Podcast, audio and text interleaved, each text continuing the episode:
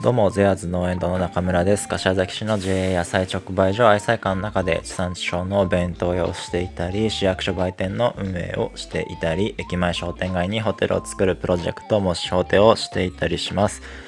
えー、この配信はですね、調理師で野菜ソムリエの資格を持っていて、えー、今薬膳男子をね目指している農園の中村が1日5分で旬の野菜についてほんの少し自慢ができちゃう知識なんかをお届けしていきます、えー、料理の最中や寝る前移動時間など何かしながらの生活の副音声的に聞くだけでちょっと野菜について詳しくなれちゃいます。えー、配信はですね、過去のバックナンバーも含めて Spotify の方で何度でも聞き直せますので、ぜひぜひご活用ください。インスタのハイライトにもね、URL 残していますので、プロフィール欄から、えー、飛んでみてください。さて、今日はですね、昨日の配信の続きです。オーツミルクって何なのっていうね、豆乳とかアーモンドミルクとか何が違うのってお話をしていこうと思います。えー、早速本題に入ります、えー、昨日ですね、えー、豆乳はタンパク質が豊富だしオーツミルクは食物繊維がね豊富だから全く機能が別だよ。だから単純に体に良さそうっていう理由でね選ぶんじゃなくてせっかくだからもう一歩踏み込んで自分の体にとっていいものは何なんだろうってことをね選ぶ力が身につくといいなと思っていますっていうお話でね最後締めたんですがこの力を育てていくのが、まあ本当にね、おすすめです。あの、最近流行りのね、予防医学みたいなもんです。あの、かん、んと薬膳はね、東洋医学に基づいてるんで、本当にこう予防、予防、予防っていうね、未病の状態で、えー、体にね、取り込んでいくっていう、その、生活習慣病に打ち勝つものを習慣的に取り入れていくことで生活習慣病にならないぞっていうのがまあ大きなねテーマかなと思うんですがなのでこの力ね本当に必要ですきっと。これからどんどん多分注目される力かなと思います。ではですね、えー、まあ豆乳とかねアーモンドミルクはまた後々ね詳しく掘り下げたいなと思うんですが今日はねテーマのオーツミルクって何なのってお話をねじゃあこれからしていこうと思うんですがえー、オーツミルクはね、オーツ麦ですよね。オーツ麦由来なので、まあ、あの、馴染みのあるので言うとね、オートミールですかね。オートミールの、まあ、食物繊維と、まあ、同じようなね、えー、栄養価というか。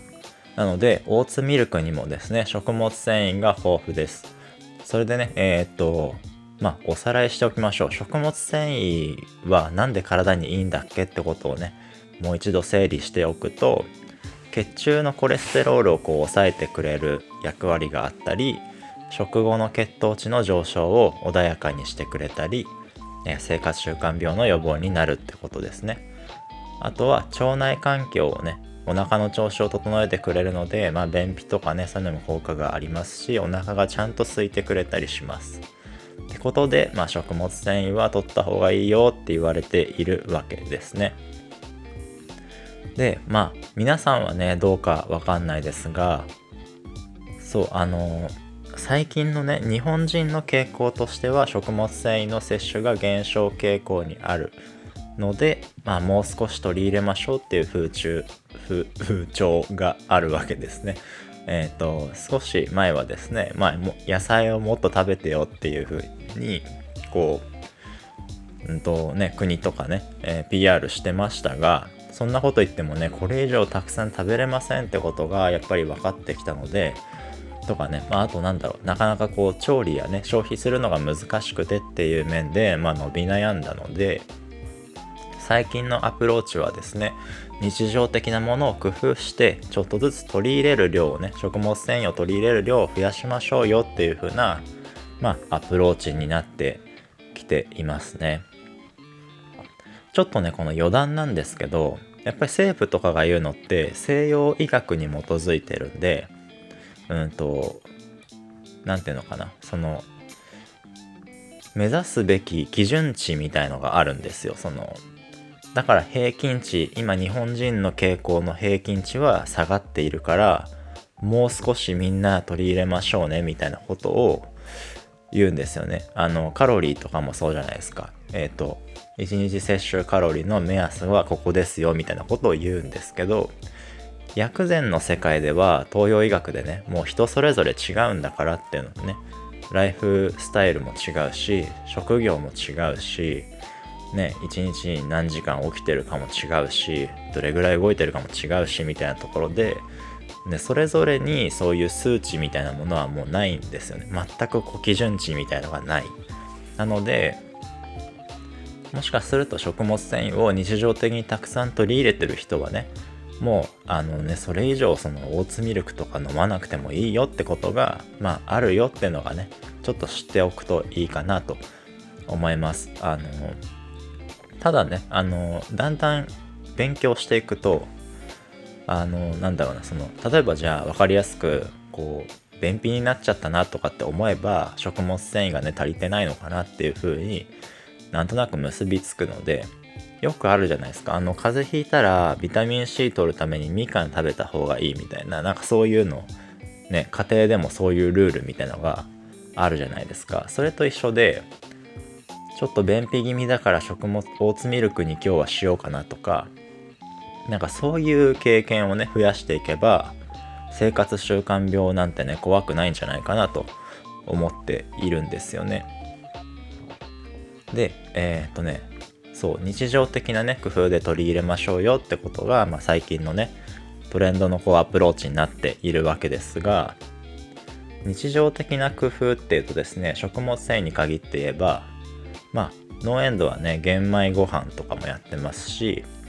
あとは、まあ、納豆を加えるとか、まあ、おからのおかずを一品作るとか、あとパンで言うとライ麦パンとかね。あとお蕎麦もそうだし、まあ、今回のテーマの牛乳をね、こうオーツミルクに変えるとこうなるよとか、そういうのもそうですかね。で、えっ、ー、と、ちょっと前に流行っていた、まあ今も流行ってるか、ソイラテとかね、豆乳にもですね食物繊維はま含まれているんですが豆乳はね植物性のタンパク質と、まあ、食物繊維も含まれてるよってとこで、えーと、豆乳ソイラテ時代をね気づいたんですけど参考のデータだとですねオーツミルクの方がま4倍ぐらいね食物繊維が多いよっていうデータになってます。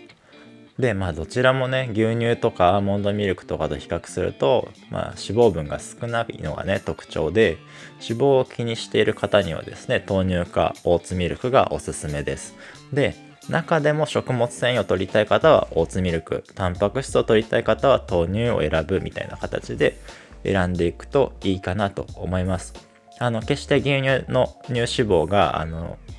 取らない方がいいよとかそういうことじゃないのでまたそれはね、牛乳の回でお話ししようかなと思います。あくまで自分の選び方ですが、えー、皆さんの体調に合わせてね、参考になればいいなと思います。